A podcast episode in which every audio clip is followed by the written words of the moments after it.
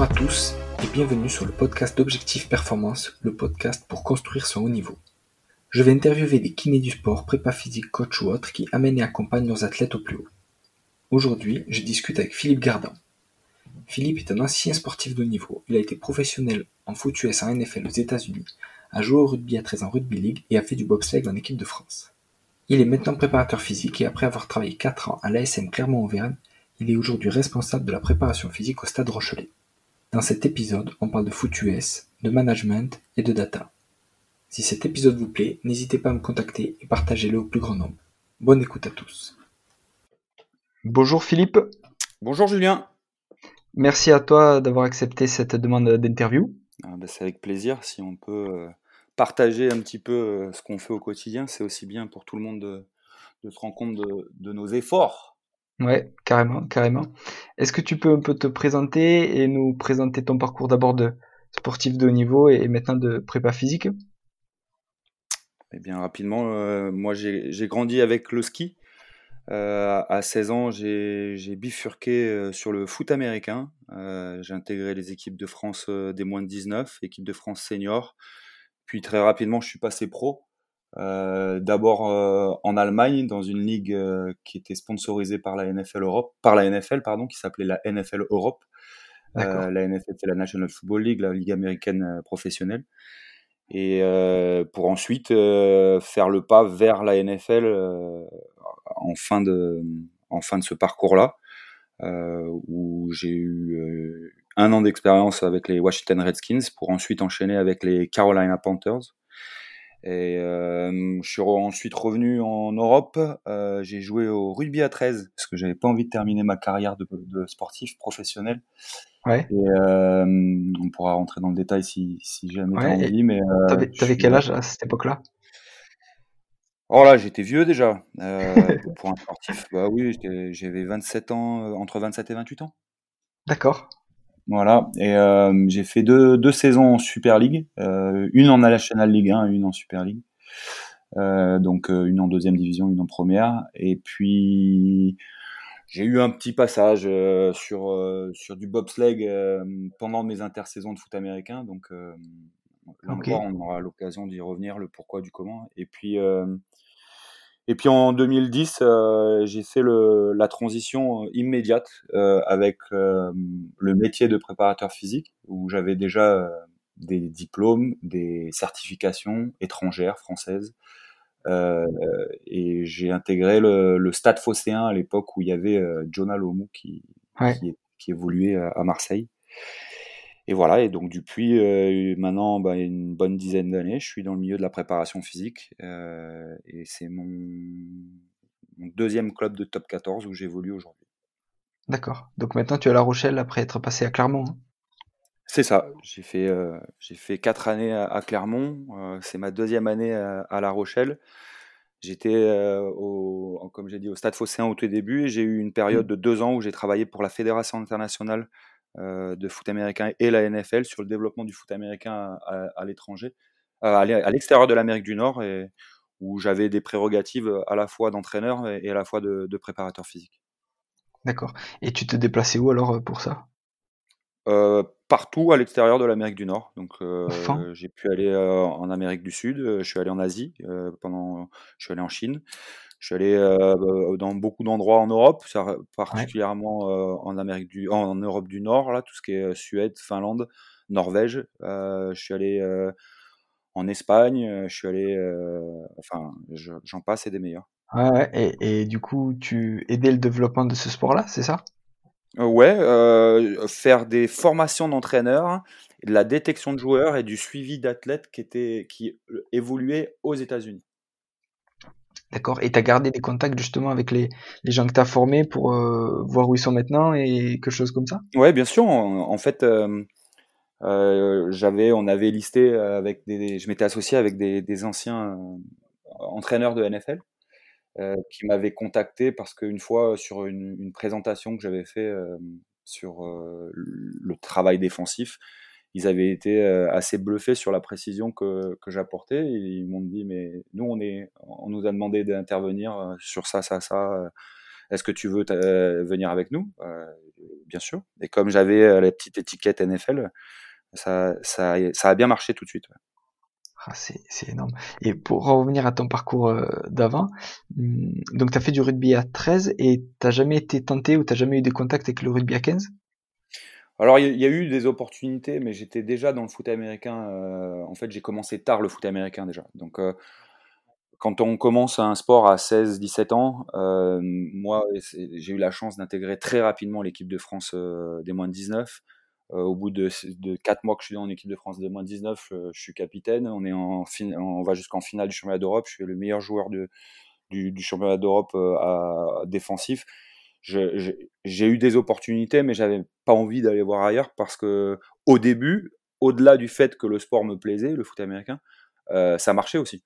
Donc, euh, j'avais pas besoin d'aller voir ailleurs. Mais oui, il y a eu des opportunités, et euh, mais je les ai pas, je les ai pas saisies. Euh, et, mmh. et, voilà.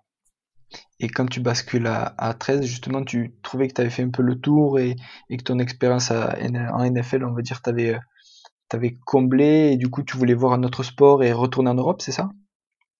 Ah, c'était un peu plus compliqué que ça, c'est-à-dire que je suis arrivé à un point de ma carrière où en NFL à 27 ans, quand on te dit euh, c'est bon, tu fais partie de l'équipe, que le lendemain on t'appelle et qu'on te dit ah en fait lui s'est blessé, euh, euh, on, va, on va faire le pari sur le petit jeune qui a 24 ans parce que dans 4 ans on, on estime et on espère que dans 4 ans il sera meilleur que ce que tu es aujourd'hui, même si aujourd'hui tu es meilleur que lui. Donc on va investir sur le futur parce que c'est du business. Le mec qui s'est blessé, il pouvait jouer deux postes, donc il faut qu'on le remplace avec deux personnes parce qu'on n'a pas on n'a pas encore trouvé le même profil que lui. je te passe les détails. Euh, J'étais arrivé à un point où c'était pas une question de niveau, c'était une question euh, de business. Et euh, je pense que ça faisait, bon, ça faisait huit saisons que je jouais pro, que huit saisons que j'étais loin de ma famille, j'étais tout seul, euh, même si tu fais, tu crées des liens, etc. Mais j'ai beaucoup bourlingué parce que euh, quand tu joues dans une ligue mineure avant d'arriver dans la grosse ligue, là où tu peux vraiment gagner d'argent, bah tu, tu, galères un petit peu quand même. Donc euh, j'étais arrivé à un point où j'avais plus envie de d'être euh, sur la tangente et pas savoir ce que demain allait euh, m'apporter. Et en même temps, j'avais pas envie d'arrêter ma carrière de sportif professionnel. j'ai au-delà de, du foot américain, je me considérais comme un athlète. Donc, donc j'ai voilà, fait marcher quelques relations qui m'ont proposé un essai au, rugby à 13. On m'a dit, si on t'invite sur tout la pré-saison, si on considère, on te loge, on te nourrit, on te paye pas. Si on considère que tu peux nous apporter, on te fait un contrat. Si on considère que tu peux pas nous apporter, on te dit merci, au revoir. J'ai dit ok et j'ai eu un contrat. C'est énorme parce que le pari est, est risqué. Imagine, enfin, si t'arrive quelque chose, si tu te blesses ou quoi et que tu peux pas montrer ce que tu veux, mm. tu te retrouves sans rien et, dans un pays étranger, c'était au pays, de Galles. Ouais, c'était au Pays de Galles, mais tu sais, après, euh, ça faisait 8 ans que je vivais ça finalement, parce que quand tu te blesses au foot américain, t'as beau avoir signé euh, un contrat de deux ans, j'avais signé un contrat de deux ans avec les Panthers, euh, ils se séparent de toi, tu es lié au club, mais le club n'est pas lié à toi. Donc en fait, la capacité de dire écoute, euh, tu t'es fait une entorse, ça va prendre trois semaines pour revenir. Nous, ces trois semaines-là, on peut pas se passer d'un joueur. Donc, au lieu de s'occuper de toi, on va te payer ces trois semaines. Merci, au revoir. Fin du contrat. Donc, en fait, ça, c'est la réalité du, sport euh, professionnel américain.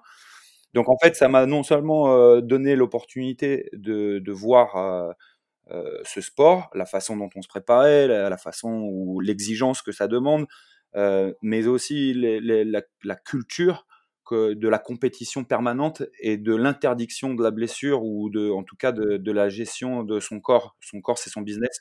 On va prendre soin de son corps. Et ça a été, euh, pour moi, ça a été euh, une, véritable euh, aubaine de, faire ce sport aux États-Unis. Ouais, ça t'a formé pour, pour le reste et pour ton nouveau métier, quoi, du coup. Exactement. Exactement. Mmh. Et pour le Bob, alors comment tu, comment tu bascules là-dedans et qu'est-ce que tu y trouvais et est-ce que c'était pour on va dire euh, justement est-ce que c'était de la prépa physique pour t'apporter quelque chose euh, sur le foot US ou sur le rugby à 13 ou est-ce que vraiment c'était juste pour euh, pour te faire plaisir sur du bob? Alors dans dans la dans la suite, c'était au, au, début de ma carrière de foot américain dans cette ligue semi-pro. Enfin, on était pro, mais on était pro six mois par an, donc c'est pour ça que je dis semi-pro. Et, mon intersaison, elle était en hiver. Donc c'était parfait pour moi parce que j'ai eu l'entraîneur national, Eric Le Chanoni, qui est venu me, me voir et qui m'a sollicité en me disant écoute, on cherche des, des athlètes qui peuvent pousser le bob. Parce que des, des bobeurs qui sont pas athlètes, on met plus longtemps à développer des athlètes que des athlètes à qui on apprend à faire du bob. Et, et, il m'a dit, est-ce que ça t'intéresse? Alors j'ai dit, écoute, moi j'ai pas de structure d'entraînement en intersaison. C'est un effort très explosif. il y a de la vitesse, il y a de la survitesse, il y a de la force, il y a de la puissance bon allez feu, euh, je vais me servir de, de ça. Euh, et en plus de ça, ça va me donner l'opportunité de, de, représenter mon pays une nouvelle fois dans un autre sport.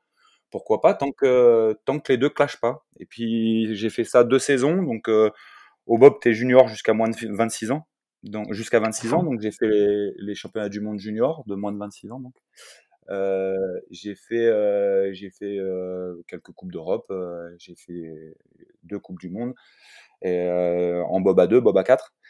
D'accord. Et puis en 2006, il a fallu faire un choix parce qu'il y avait les qualifs pour aller faire les Jeux de Turin. Euh, et en même temps, ces qualifs, elles tombaient. C'est la première fois où, où moi, euh, il y a une saison qui a été décalée en avant sur le, le foot américain. Et j'avais toujours, j'avais vraiment ce rêve et je sentais que je le touchais du bois du doigt, le bout du doigt d'aller jouer en NFL. Donc, euh, il fallait soit faire le choix de, s'investir à 100% sur le bob, soit faire le choix de s'investir à 100% sur le, le foot américain. J'avais plus le choix de faire les deux. Donc là, je suis retourné au foot américain et, j'ai, à contre-cœur, laissé euh, tomber le, le bob.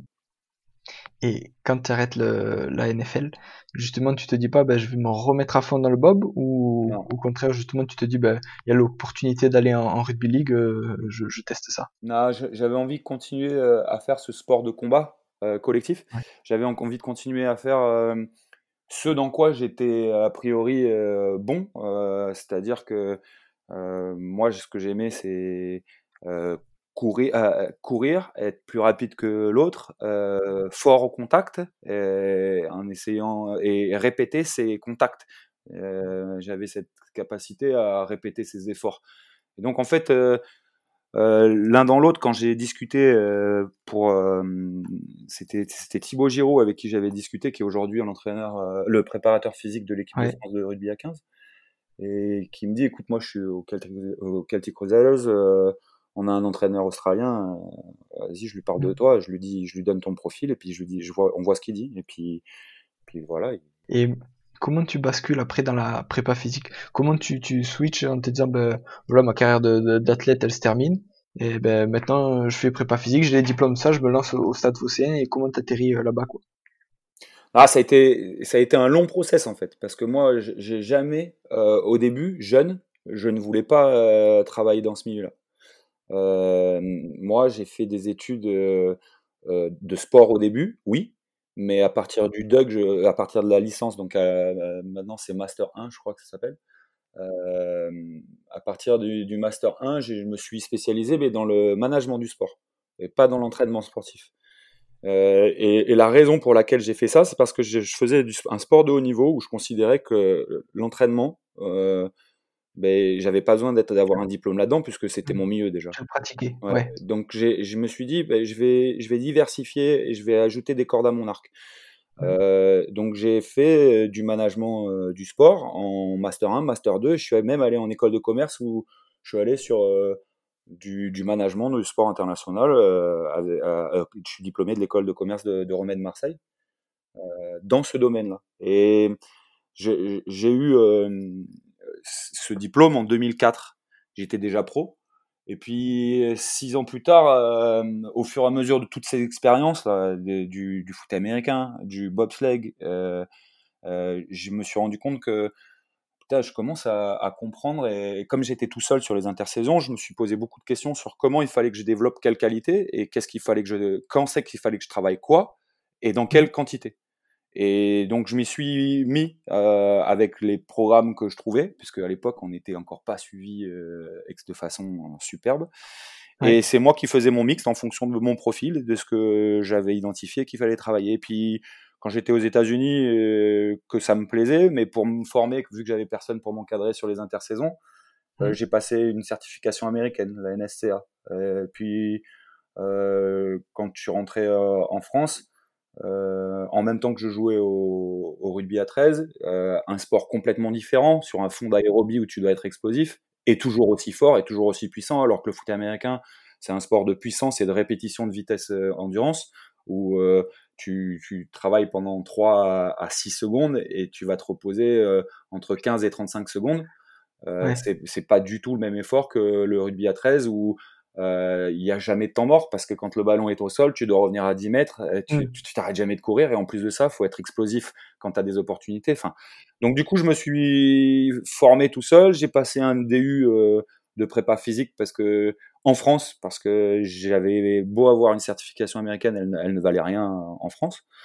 Euh, pour travailler contre rémunération au, début de ma carrière, j'ai dû donner mon diplôme de moniteur de ski quand même pour avoir oh, euh, parce que j'avais pas de carte professionnelle auprès du, du ministère jeunesse et sport et parce que le il y, a un, y a un fonds juridique euh, au niveau de la préparation physique en France où, où, un diplôme universitaire de préparation physique ne t'autorise pas à travailler contre rémunération. Mmh, mmh. Alors qu'un DUG, oui. Mais alors du coup, euh, enfin, enfin, moi, j'ai toujours ça trouvé, trouvé ça affolant. Mais bon, donc du coup, ça, ça a été un processus qui s'est fait très lentement. Et puis euh, en 2010, comment c'est arrivé? Ben, C'est simple, hein, j'avais postulé euh, à la SM déjà à l'époque. j'avais rencontré Sébastien Bourdin et il y avait Verne Cotter à l'époque qui était qui était entraîneur. Et euh, j'avais fait donc une interview avec eux. Ils m'avaient proposé, ils me dit, enfin, en tout cas, il y avait un job et c'était sur euh, la réathlétisation. Ouais. Euh, et j'étais pas du tout intéressé en fait. Et puis moi, un peu arrogant, je viens d'un sport de haut niveau. Euh, j'ai dit non, non, moi je veux travailler sur le développement de qualité, ça m'intéresse pas euh, la réathlé. J'avais pas compris qu'il fallait rentrer par la petite porte pour aller ensuite. pour monter, ouais. Donc non, non, ça m'intéresse pas. Les mecs, ok, mais ils se prennent pour qui lui? Par contre, euh, j'avais quand même laissé une bonne impression, j'avais mes convictions, mais du coup, Seb, bah, il a été contacté par, euh, par le, un ancien vidéo-analyste qui était à la SM, qui a travaillé, qui était embauché à, au Boostard, donc enfin n'importe quoi. Ouais, Stade Phocéen. Stade Phocéen et et puis c'était Alain Yardet, un autre entraîneur qui avait évolué à la Qui, ont fait, euh, qui lui ont fait appel à, Seb et qui lui ont demandé s'il connaissait quelqu'un et il a donné mon nom. Et c'est comme ça que je suis entré dans le, dans le monde du rugby. Et du coup, tu as gardé contact avec euh, Sébastien Bourdet et c'est euh, grâce à ça aussi et à ton expérience après que tu as pu rentrer à l'ASM Et c'est parce qu'il y a eu un poste qui s'est libéré de celui qui avait eu le job euh, quand moi j'avais dit non, en fait, enfin, je l'aurais peut-être pas eu, mais en tout cas j'avais fait euh, le mec, moi ça m'intéresse pas, euh, je veux un job sur les développements de qualité. Euh, et c'est c'est Scott Green qui l'avait eu, un, un NeoZ, justement, que Verne connaissait. Et, et, là, il, Seb m'a appelé et puis il m'a dit écoute, il y a un poste qui se libère. On je me rappelle de ce que tu m'as dit avec l'expérience que tu as eue les cinq dernières années on va, on va, on va s'organiser pour que tu fasses euh, ce que tu veux et peut-être un peu de ce qu'on veut aussi, donc euh, un peu de réathlé, mais un peu de développement de qualité. Donc c'est comme ça que je suis rentré à l'ASM. D'accord. Et comment, maintenant que tu es à La Rochelle, qu'est-ce que tu. Donc, tu es, responsable de la préparation physique, et mmh. est-ce que tu gardes un peu cette partie euh, développement de qualité qui t'intéresse, ou, ou, justement tu l'as tu, tu l'as transmis à d'autres prépas physiques qui bossent avec toi? Non, on est obligé. Là, on, a un collège de, de quatre prépas. Euh, je suis en charge et j'en ai, j'ai trois personnes qui travaillent avec moi. En, gros, euh, évidemment que tout le monde s'occupe un peu du développement de qualité. Après, euh, il y a des, il y a des domaines dans lesquels on, on, a envie de continuer à intervenir parce que c'est, le domaine où on considère qu'on est le meilleur et où on apporte le plus. Et donc, moi, je continue à intervenir toujours sur tout ce qui est mouvement de transition et vitesse parce que c'est quelque chose qui, qui me caractérise. C'est enfin tout ce qui est vitesse et, vulgairement tout le monde appelle ça le changement de direction. Moi, je trouve, moi, j'appelle ça le mouvement de transition euh, parce que euh, on ne fait pas que changer de direction. Des fois, on passe de vers l'avant vers l'arrière. On passe mmh. de latéral vers l'avant. On passe de diagonale vers l'avant vers l'avant. Enfin, etc., etc. Et en fait, c'est pas forcément uniquement des changements de direction, mais des, des transitions de mouvement. Et donc, tu, inclus, tu inclus c'est tout ce qui est accélération en fait. Donc ça peut être partir de zéro et créer de la vitesse. Donc ça inclut tout ce qui est accélération, décélération, mais pas uniquement. Ça va beaucoup, ça va beaucoup plus loin. C'est-à-dire que on parle d'agilité, on parle de coordination, on parle de penser rapidement ou bouger rapidement, quels sont identifier justement tout ça, on parle de, du développement du travail excentrique pour, pour, pour changer tout ça. Et puis, voilà, à force, encore une fois, avec mon, mon expérience, aujourd'hui, il y en a plein qui le mettent dans les livres, mais j'ai identifié ce que les, les, joueurs devaient développer sur, sur quelle portion du, de la vitesse en fonction de leur profil euh, pour les faire progresser. Donc, euh, donc voilà, je, je donne souvent l'image du dentifrice ou un tube de dentifrice où au début, tu appuies n'importe où et l'athlète, le, dentifrice, il, il, sort de partout facilement. C'est un peu un, un, athlète, euh, pour moi, c'est l'athlète jeune qui vient de 18 ans. Tu, tu peux être un prépa moyen, mais tu vas quand même le faire progresser. Par contre, ce qui est difficile, c'est quand il n'y a plus beaucoup de dentifrice, il faut toujours mmh. appuyer au bon endroit pour qu'il y ait encore du dentifrice qui sort. Et là, c'est comme ça que je vois mon travail. Et donc, vous êtes euh, quatre prépas physiques et il y a combien de kinés avec vous? On a deux kinés, on en a un qui, on a deux que, euh, uniquement deux pour l'instant. On espère, euh, on espère développer le, le pôle kiné le plus rapidement possible, mais c'est un, un, long processus et puis Covid nous a pas aidé là. Ouais, ouais, ça fait ça avec beaucoup de clubs malheureusement. Mmh. et donc toi qui es responsable de la préparation physique, à La Rochelle, tu bosses avec Johnny Claxton, qui est responsable de la performance. Et comment comment ça se passe entre vous deux? Qui gère quoi? Et qu'est-ce que vous échangez? Et qu'est-ce qui est, on va dire, que de la prépa physique ou, ou que de la performance entre guillemets. Mmh. Ah, c'est, c'est alors euh, c'est un sujet qui est, euh, qui est intéressant parce que je, pour t'y répondre, je vais faire référence à une, une étude que j'ai lue il y a pas longtemps et ça me parle par rapport à ta question là. C'est Martin Buchette euh, qui, a, qui, a, écrit au PSG, ouais, au PSG qui, est, qui est connu mondialement connu dans le monde de la préparation physique et de la performance en général, qui a, écrit un, un article justement sur c'était quoi les titres des un chef prépa, un, en charge de la performance, un, sport scientist. Est-ce que tous ces titres de, job, euh, qui, qui c'est qui les, qui, qui les a? Et puis, euh, est-ce que vraiment, d'un club à l'autre, euh, un chef de la prépa dans un club, est-ce qu'il fait exactement la même chose qu'un chef de la prépa dans un autre club?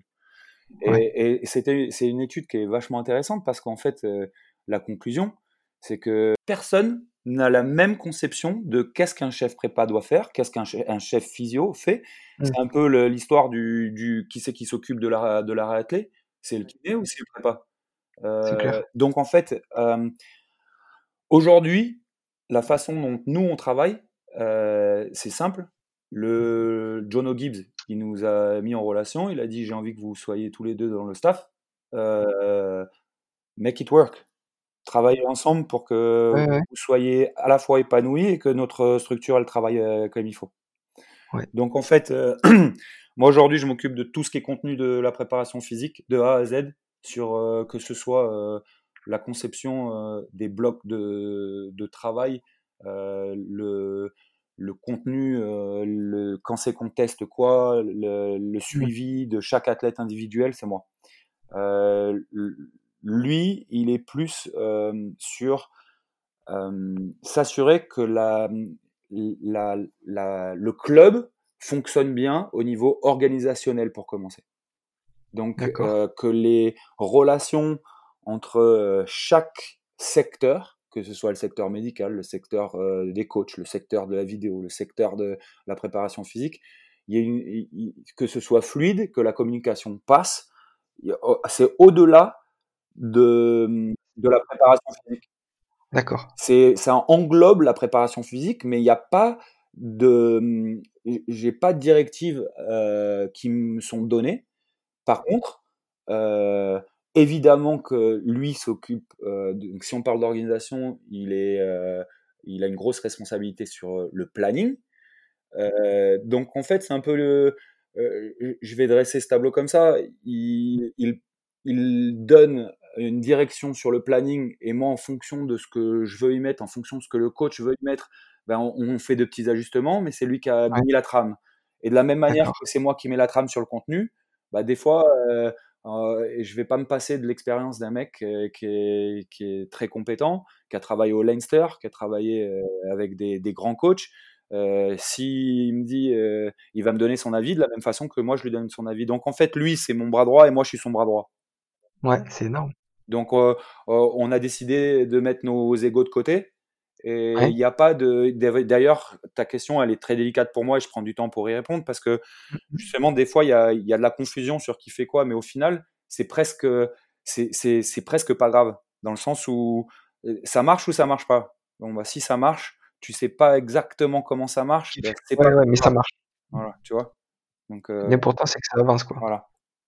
Ok.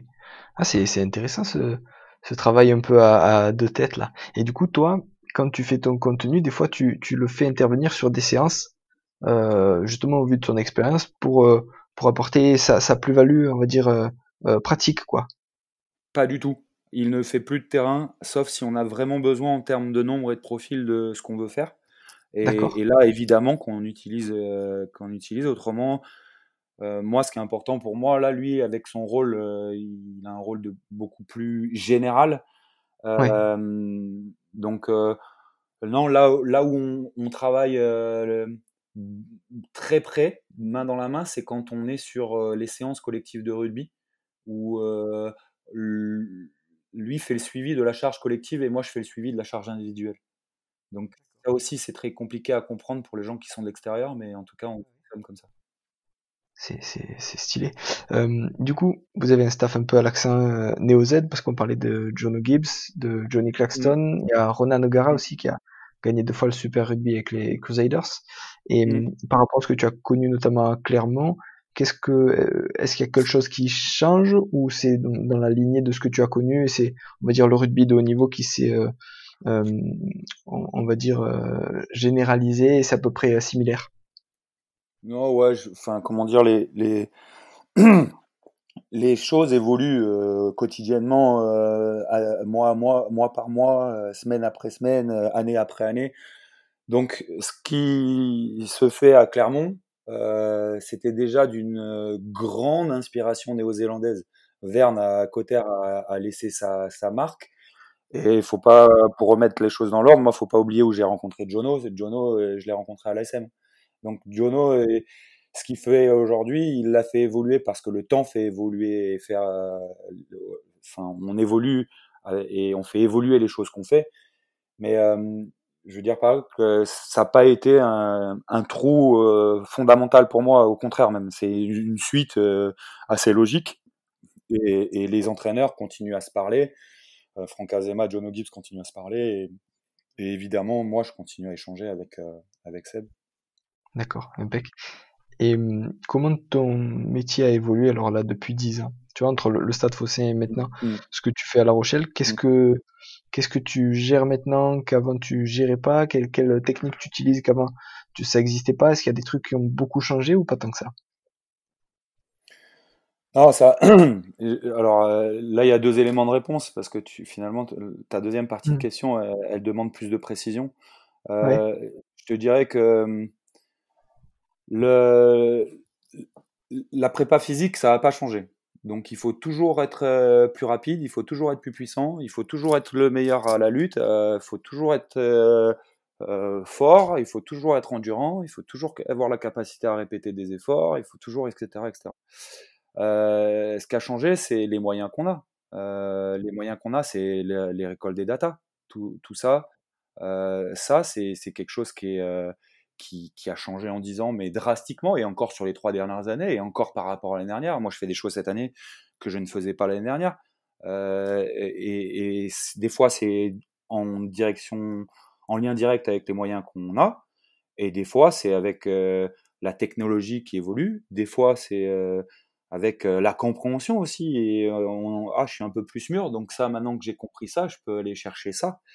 Parce que les datas, c'est beau, mais parce que c'est ce qui a évolué, mais c'est euh, très vite fait de s'y perdre. Parce que si on commence à regarder les datas des GPS, on, commence à regarder les datas de la force verticale, la force horizontale, euh, on commence à regarder euh, les datas de tout ce qui est puissance. On fait des spectres à droite, des spectres à gauche.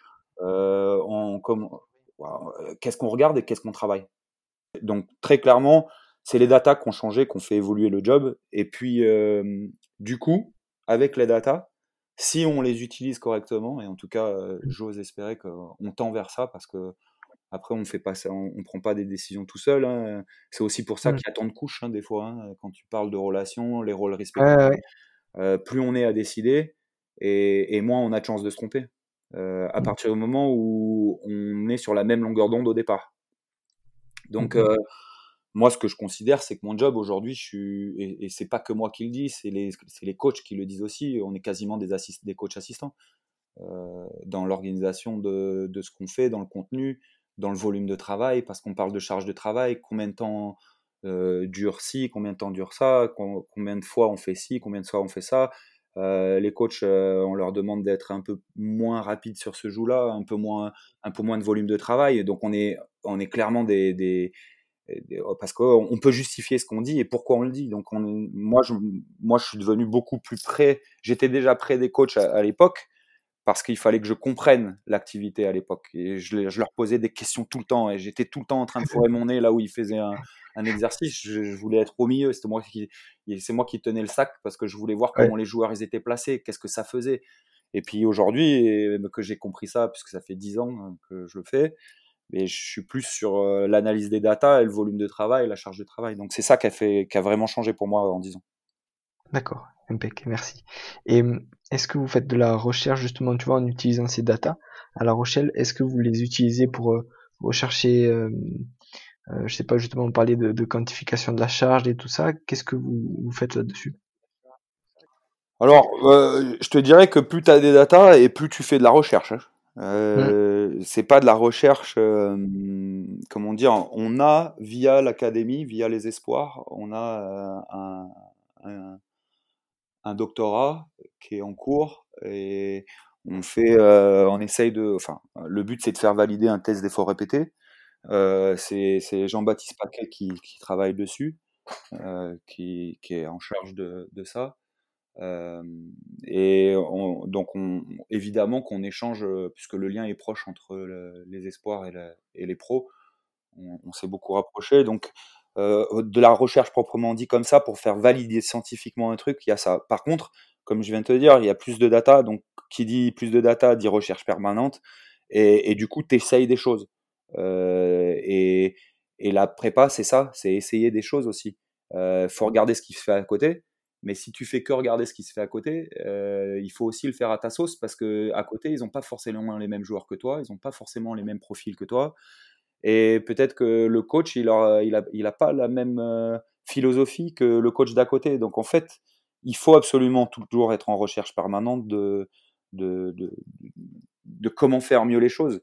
Donc euh, c'est difficile pour moi de répondre à quelque chose de très précis, mais euh, si tu essayes de mettre en, relation deux data, euh, peut-être que c'est là où ça commence à être intéressant. Si tu commences à en mettre euh, trois data, c'est de plus en plus compliqué. Et pourtant, c'est peut-être là où il faut se diriger. Donc, en fait, oui, on fait de la recherche, mais on c'est pas de la recherche aujourd'hui qu'on va faire valider scientifiquement. Nous, ce qu'on veut, c'est que ça marche. D'accord. Ouais, c'est toujours le même, mmh. le même but, c'est que ce soit efficace et que ça fasse progresser le groupe. Oui. Et il faut surtout que ce qu'on fait, euh, on puisse l'expliquer avec des mots simples à la fois au coach et à la fois aux joueurs. Parce que s'il n'y a que la cellule euh, prépa qui, comprend ce qu'on fait, on ne sert à rien. Normal. Et justement, du coup, est-ce que quand vous avez des retours et, mmh, sur ces datas et que vous voyez des, tendances se dégager, ça se traduit sur ce que vous expliquez aux joueurs et, sur vos séances rapidement ou ça met euh, plusieurs semaines et voire plusieurs années à se, traduire en pratique? Non, il n'y a pas d'inertie. On fait de, euh, euh, comme je dit, on ne peut pas valider euh, scientifiquement, nous. on a identifié ça, ça fait deux semaines qu'on l'a identifié. Mmh. tu le testes Ouais, on, le, on, le, teste et puis, et puis, enfin voilà, ça, ça c'est. Mais les coachs font bien pareil aussi. Je veux dire, tu, tu mmh. un problème, tu trouves des solutions. C'est ça notre job. Mmh. on, est, on, on résout les problèmes. C'est clair. Et est-ce que tu peux nous expliquer un peu comment tu organises ta journée euh, à, La Rochelle entre le matin et l'après-midi et, qu'est-ce que vous faites au fur et à mesure de la semaine et, du match qui arrive? Ouais, alors selon les semaines, euh, on, a des, emplois du temps différents, mais même euh, au-delà de ça, on, varie beaucoup les emplois du temps parce que la monotonie, c'est le pire, c'est ce qui te tue. Euh, après, il y a des ingrédients qu'on met forcément. Tu as toujours de la muscu, tu as toujours des éléments de, de, force, de puissance.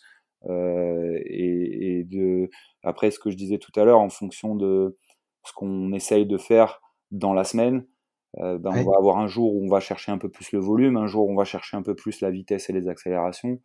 Euh, même à l'entraînement, les coachs sont au courant de ça, et donc mmh. l'entraînement est fait de cette manière-là. Donc euh, encore une fois, ça, ça dépend combien de jours on a pour se préparer. ça dépend parce que là, c'est impossible en fait pour moi de te donner un emploi du temps parce qu'aujourd'hui, il n'y en a pas un seul. Il y en a plusieurs des emplois du temps. Et même à l'intérieur d'une semaine, il y a, il y a beaucoup d'emplois du temps parce qu'il y en a qui ont joué le week-end d'avant, mais il y en a qui n'ont pas joué le week-end d'avant. Il y en a qui vont jouer le, match prochain, mais il y en a qui vont pas jouer le match prochain. Si t'as pas joué le match d'avant et que tu joues le match prochain, c'est pas pareil que si t'as pas joué le match d'avant et que tu vas pas jouer le match prochain, etc., etc. Donc en fait, euh, aujourd'hui, j'ai des composantes, je dois remplir mes cases et quand euh, j'essaye d'en faire en sorte que, que mes gars euh, soient en forme quand on les appelle. Mmh, logique. Et mmh, des formations du coup que tu aimerais faire? Parce que donc on a parlé du, du DU de la formation aux États-Unis. Le DU c'est lequel que tu as fait du coup? Dijon. D'accord, ouais, Comedy. Mmh. Ouais. Et qu'est-ce que est-ce qu'il y a des trucs là qui t'intéressent et que tu aimerais aller euh, rechercher? Ou ou là tu es tellement dans la pratique que t'as pas trop le temps et tu préfères euh, rester dans la pratique pour l'instant? Non, je vais être très honnête avec toi. Aujourd'hui, euh, ma formation, elle est continue, dans le sens où j'ai pas une semaine où je parle pas à quelqu'un du milieu qui évolue soit au même niveau que moi, soit plus. Je suis en contact avec euh, le prépa physique de l'Afrique du Sud parce que euh, il vient des Saracens, il vient d'être nommé, mais euh, mmh. parce que il, il, a deux joueurs potentiels chez moi qui peuvent aller chez lui. Donc en fait, je continue à échanger de façon permanente avec un mec comme ça. Et, et, et j'échange avec les, le, le staff de l'équipe de France. Euh, j'échange avec mes anciens euh, des contacts que j'ai euh, en NFL. J'échange avec euh, des entraîneurs d'athlétisme sur une machine, sur le 10-80. Donc en fait, ma formation aujourd'hui, elle est continue. Je vais, j'ai pas une formation aujourd'hui que je, où je me dis putain, j'adorerais faire ça. Aujourd'hui, mmh. moi, ce que j'aime faire, c'est c'est euh, discuter avec les autres. Discuter avec les autres, échanger, prendre des notes de, sur, de ce qu'ils me racontent et voir si mmh un jour je peux prendre un mini truc de ce qu'ils m'ont raconté pour que je l'applique à, à, ma philosophie à moi. Mmh. Euh, donc euh, voilà, il n'y a pas vraiment de, de formation euh, que je j'aimerais faire. Euh, après, pardon, pardon je, je, te coupe. Le, le, j'ai une nouvelle machine au club, j'ai un 1080 là que la fédération me prête. Ah, c'est génial. Euh, je, parce que sur ma demande, bon bah aujourd'hui j'ai fait une formation par téléphone sur le 1080, mais avec des mecs qui l'ont utilisé. C'est pas une formation. Euh, ah putain, j'aimerais bien faire une formation sur ça. Ouais. Donc en fait aujourd'hui je me forme moi, c'est continu, permanent. Ça ne s'arrête jamais, jamais, jamais. Et on parlait justement d'aller euh, voir ce qui se fait à côté, c'est ce que tu, tu fais. Et est-ce qu'il y a des sports où euh, justement tu vas encore plus voir euh, ce qui se fait? Tu vois, donc euh, entre donc on a reparlé de NFL. Est-ce que par exemple sur le rugby à 13, le rugby à 7, justement la, la, lutte ou ou le bob, ou est-ce qu'il y a des sports ou l'athlète, tu as parlé de l'athlète aussi, où c'est que tu vas chercher dans quel sport et, ou dans quelle nation tu vas chercher des gens comme ça compétents? Alors, j'ai moi mes contacts évidemment, je suis très inspiré par les États-Unis. Euh, donc, euh, au niveau euh, de tout ce qui est vitesse, Tony Holler, c'est pour moi c'est un, une référence. Il, il, est, il était entraîneur de, de l'équipe des USA de vitesse. Ouais. Euh, il écrit beaucoup pour, pour des sites spécialisés sur des sites internet spécialisés sur la vitesse. Euh, mmh. il, il, il, est, il, il m'a beaucoup influencé ouais, là-dessus, mais des gens comme euh, Charlie Francis, Ashley Jones, euh, qui était Ashley Jones qui était euh, prépa du Pays de Galles, qui continuait à écrire beaucoup et à partager son savoir.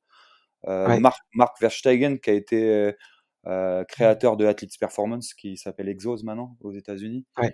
Je suis beaucoup influencé par des, gars comme Franz Bosch et, qui, où, il a quelques-uns de ses disciples, dont John Pryor, qui était prépa physique du Japon quand Eddie Jones était là-bas et, il a été John a été prépa physique de l'équipe des Fidji récemment et j'avais des Fidjiens à l'ASM il est venu on a beaucoup échangé enfin je, peux te faire une longue liste mais si on reste après en, France ce que j'apprécie c'est une personne comme JB Morin qui va nous faire des recherches et qui va essayer de les rendre les plus pragmatiques possibles pour que le terrain puisse les utiliser. Euh, voilà, j'en ai, d'autres qui m'inspirent beaucoup, mais ça c'est sur la partie prépa physique parce que je, je, je, continue à, à m'inspirer de beaucoup, beaucoup de gens sur le management parce que je considère aujourd'hui que tu peux être le meilleur du monde si t'es pas un bon manager d'homme, un manager de mmh. temps, un manager de la situation, tu sers à rien.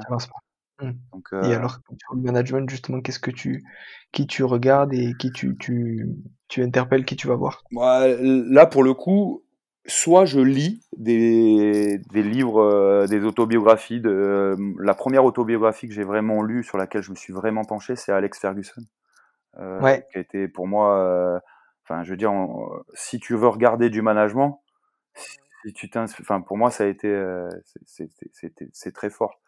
Ah, puis dans la durée, il a, il a duré tellement longtemps aussi, c'est impressionnant. Exact. Donc, euh, donc voilà, après, euh, sur le, le, des plus récents, euh, je te dirais qu'il y a Fergus Connolly, qui est, qui est un Irlandais, qui a été en charge de la performance dans beaucoup de différents sports, mais notamment le, rugby, mais aussi le foot américain du côté de Michigan, du côté du en, équipe professionnelle il a été euh, avec les, les, San Francisco 49ers, etc., etc. Il a beaucoup, beaucoup euh, catégorisé ce qui était euh, le, le, métier d'entraîneur. il a écrit un livre qui s'appelle Game Changer, et c'est ça, c'est très, très fort. mais si on parle de, de management pur, je m'inspire aussi de, je, suis assez transversal parce que je vais, je vais chercher dans à l'armée aussi beaucoup de choses. Je suis en train de lire un livre en ce moment que j'ai quasiment fini, qui s'appelle euh, Responsabilité absolue. C'est Joko Willink qui l'a écrit. Et finalement, c'était, c'est sur la méthode des Navy euh, SEALs qu'ils ont utilisé euh, quand ils étaient en Irak pendant la, guerre. Et, et, la responsabilité absolue, ça veut juste dire c'est toi le chef. Si un, si un une personne de ton groupe foire, c'est pas sa faute, c'est la tienne. C'est parce que tu l'as pas assez bien préparé. C'est accepter le fait que, euh, oui, des fois, il peut y avoir des erreurs, mais euh, c'est toi qui as choisi la personne, c'est toi qui lui as dit quoi faire, c'est toi qui as mis le cadre. S'il y a une erreur, c'est que ça pas, soit c'était pas assez clair, soit c'était pas le bon choix de la bonne personne. Quoi qu'il arrive, on n'a pas le droit de s'échapper. Donc en fait, ça c'est du management. Et, c'est du management qui est euh, après traduit au, milieu du, de l'entreprise et, du sport. Donc euh, voilà, je, ça va de tout à rien. Je suis très, très large dans, mon, dans mes inspirations. Ouais. Et justement, on, parlait aussi de, de, double diplôme et de. Euh, c'est un master que tu as fait à Romède, c'est ça? Oui, j'ai fait un, master à, Romède et j'ai passé justement sur le management en poste à responsabilité. Je suis allé à l'INSEP aussi, j'ai fait un, un executive master sur le, un management, euh, sur le management en poste à responsabilité. D'accord. Et est-ce que dans les années qui viennent, est-ce que tu aimerais justement prendre un, poste beaucoup plus, euh, on va dire, moins, moins pratique, moins sur le terrain, et plus euh, un poste de, de bureau et de management euh, ouais, d'une équipe ou d'une entité sportive? Écoute, c'est quelque chose à laquelle je, je, je, me suis posé la question.